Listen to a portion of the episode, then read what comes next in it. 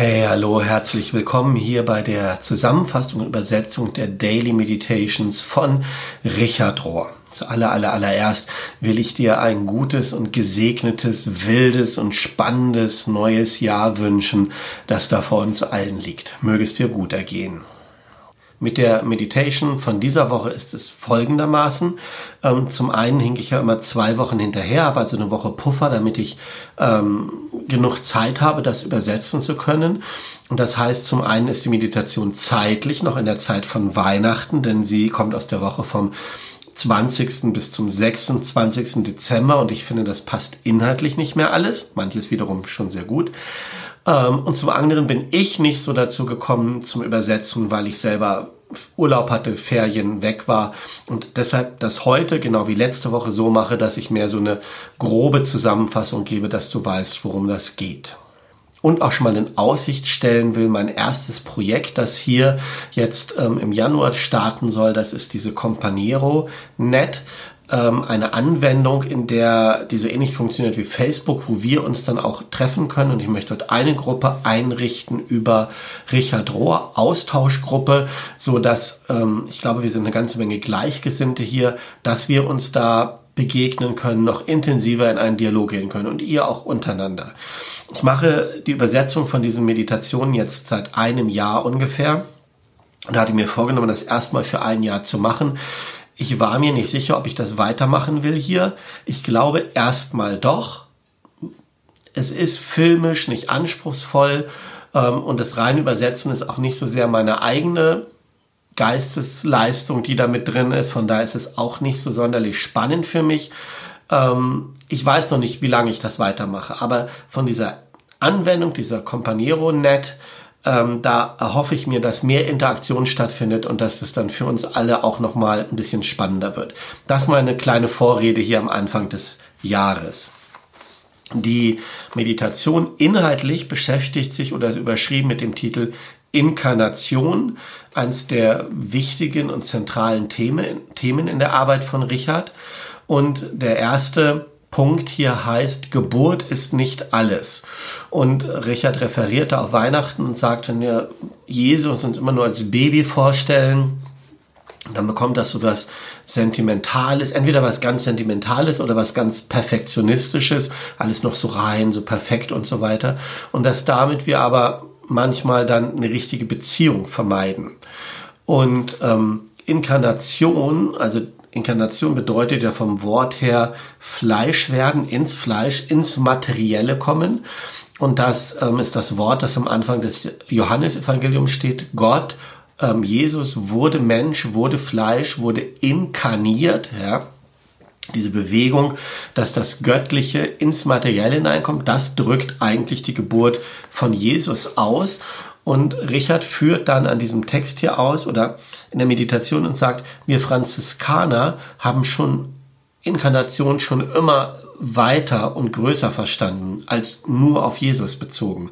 Zum einen, dass Inkarnation selbst schon Erlösung sei weil mit dieser Bewegung Gott gezeigt hat, dass Menschsein gut ist, dass Menschsein im Grunde gut ist und wenn das Göttliche ins Menschliche hineinkommt, das ist eigentlich die Bewegung von Erlösung. Das ist so ein Punkt, den Richard da vor Weihnachten nochmal ausführt und sagt dann, und hier zitiere ich mal, äh, sagt er diesen Satz, Gott will Freunde und Partner, die Ebenbilder des Göttlichen sind. Gott will Freunde und Partner, Freundinnen und Partnerinnen, die Ebenbilder des Göttlichen sind. Und er will nicht ein kleines Baby, das wir anbeten und zu dem wir dann irgendwie, das wir auf so ein Podest setzen, sondern dass das, was in Jesus passiert ist, auch in uns passiert ist. Und von daher ist sowohl die Geburt von Jesus nur der Anfang ähm, in der Geschichte von Jesus als auch bei uns selber. Und dann kommt ein Abschnitt, der heißt die Flugbahn der Inkarnation. Und er führt dann nochmal aus und sagt, dass Inkarnation schon immer die zentrale Geschichte, einer der zentralen und bedeutungsvollsten Inhalt des Christentums, des Christseins gewesen sei. Und führt nochmal aus, wie Inkarnation bedeutet, dass Geist, das Formlose, ähm, das Spirituelle, das Unsichtbare und Materie eins sind, das Sichtbare, das, das die Form, ja. Und dass das seit dem Urknall so ist, dass Geist und Materie eins sind. Mater ähm, Inkarnation passiert nicht ähm, an, an dieser Geburt Jesu, die wir Weihnachten feiern und nachdenken, nicht da hat Inkarnation angefangen, sondern Inkarnation gibt es schon seit Anbeginn an. Seit Anbeginn ist Geist und Materie eins, ist nicht getrennt, ist nicht unter, unterscheidbar, ist nicht aufhebbar. Und mit Jesus ist das sichtbar geworden, dass das auch im Menschen so ist. Was also begonnen hat mit Jesus, ist das Sichtbarwerden, das Bewusstwerden, dass das Göttliche, dass Christus auch im Menschen ist, im Menschlichen. Ähm, und das ist nicht irgendein Plan B. Christus ist nicht der Plan B, so nach dem Motto, wenn im Paradies alles richtig gegangen wäre und sie nicht diesen Apfel genommen hätten, was ja gar nicht so steht, ähm, dann hätte Christus nicht kommen müssen. So im Sinne von, ähm, es gab einen anderen Plan und Christus kommt, um das wieder zu korrigieren, sondern es war von Anfang an der Plan Gottes und der Plan des universalen Christus, im Menschen sich zu manifestieren, verbunden zu sein, eins zu sein, wie immer die Worte dafür sein mögen. Und so enden die Meditationen damit mit diesem Ausspruch, Christus ist in uns geboren und wird immer wieder in uns geboren. Und er referiert dann auf den universalen Christus, um nochmal deutlich zu machen, dass der historische Jesus und vor allen Dingen das Baby in der Krippe ähm, nur ein Teil sind von dem universalen, ewigen, kosmischen Christus. Und dass der andere Teil des Christus in uns geschehen muss, geboren wird ähm, und dann nochmal Geburt nur der Anfang ist, in uns in Beziehung tritt, in uns sich verwirklicht, in uns ausdrückt. Ähm, und das ist vielleicht dann so die Brücke ich versuche mal sie zu schlagen, in das neue Jahr. Weihnachten, sage ich dann, ist nur der Anfang. Und wie wir dieses Jahr leben, ist auch ein Fortführen der Inkarnation, ein Fortführen der Bewusstmachung von Inkarnation, die immer schon da war. Ich hoffe, das war jetzt nicht zu abstrakt und philosophisch, aber ungefähr so behandelt das der Text auch mit vielen Zitaten noch von Franziskus und Hildegard von Bingen. Aber das war der Kern dessen, was in dieser Woche, ähm, in der Weihnachtswoche dort stand.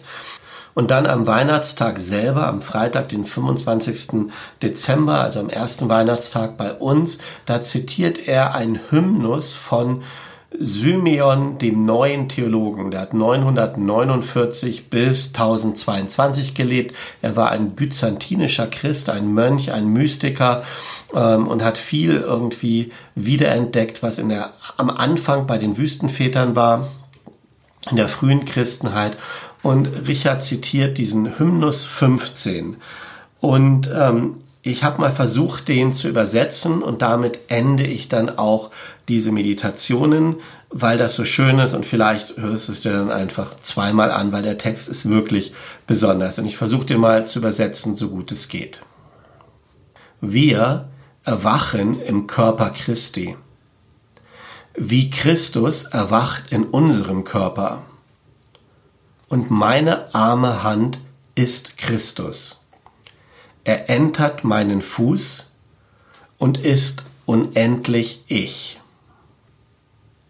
Ich bewege meine Hand und wundersam, meine Hand wird Christus und alles von ihm. Weil Gott ununterscheidbar ganz ist, übergangslos in seinem Gottsein. Ich bewege meinen Fuß und sogleich erscheint er wie ein Lichtblitz. Erscheinen dir meine Worte blasphemisch, dann öffne dein Herz für ihn. Und empfange du selbst den einen, der sich so weit für dich öffnet, weil, wenn wir ihn so sehr lieben, wir im Körper Christi Aufwachen.